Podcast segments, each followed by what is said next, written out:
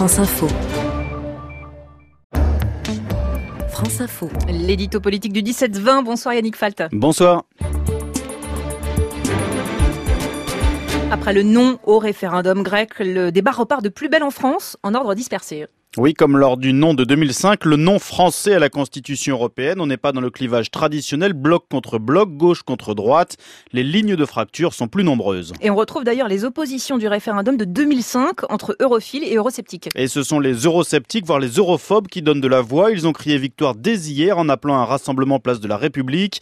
Pierre Laurent, Olivier Besancenot, Jean-Luc Mélenchon, la gauche de la gauche à nouveau unie. Le référendum grec validerait son positionnement. Oui, il faut aider la Grèce. Oui, il il faut stopper la cure d'austérité imposée par Bruxelles et la chancelière allemande Angela Merkel.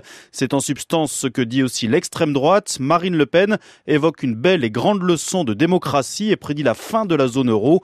Quant à Nicolas Dupont-Aignan, il estime que le réveil des peuples arrive enfin. Conclusion du souverainiste, il faut une sortie organisée et concertée de ce qu'il appelle le carcan de l'euro. Et une sortie de la Grèce euh, de la zone euro, c'est aussi ce que demande Alain Juppé. Oui, l'ancien Premier ministre dit tout haut ce que beaucoup pensent tout bas. Le raisonnement du maire de Bordeaux est simple. Le peuple grec est souverain. Il a choisi. Chercher à maintenir la Grèce à tout prix dans la zone euro fragiliserait l'ensemble du système.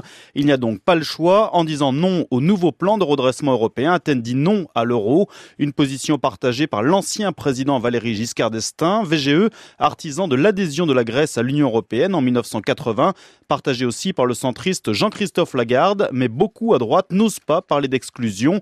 La priorité n'est pas de protéger la Grèce, mais la zone euro, Nicolas Sarkozy, pour qu'Alexis Tsipras n'est plus en position de négocier. Attention de ne pas réduire à néant les efforts réalisés par l'Espagne, le Portugal ou l'Irlande, prévient de son côté François Fillon, qui évoque simplement un maintien de la Grèce en Europe. L'opposition ne parle donc pas à l'unisson. La majorité, elle, marche sur des œufs, Yannick. Le gouvernement veut à tout prix éviter une sortie de la Grèce de la zone euro, un scénario catastrophe qui devient plus vraisemblable que jamais.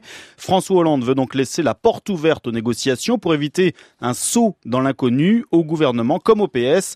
On a donc relayé le message aujourd'hui. Il faut attendre les nouvelles propositions de la Grèce. Pas d'exclusion automatique donc, rien de définitif. Il faut dire que la crainte est double pour l'exécutif exécutif, apparaître en position de faiblesse sur la scène européenne, montrer l'échec du couple franco-allemand, mais aussi relancer en France le débat sur les orientations économiques du gouvernement, lutte contre les déficits, virage social-démocrate, voire social-libéral, de quoi remettre en selle les frondeurs qui se faisaient un peu plus discrets ces derniers temps, potentiellement explosifs à deux ans de la présidentielle, alors que la priorité à gauche est de recoller les morceaux d'une majorité fracturée. L'édito politique du 17-20 France Info signé Yannick Falt à revoir et à réécouter sur franceinfo.fr.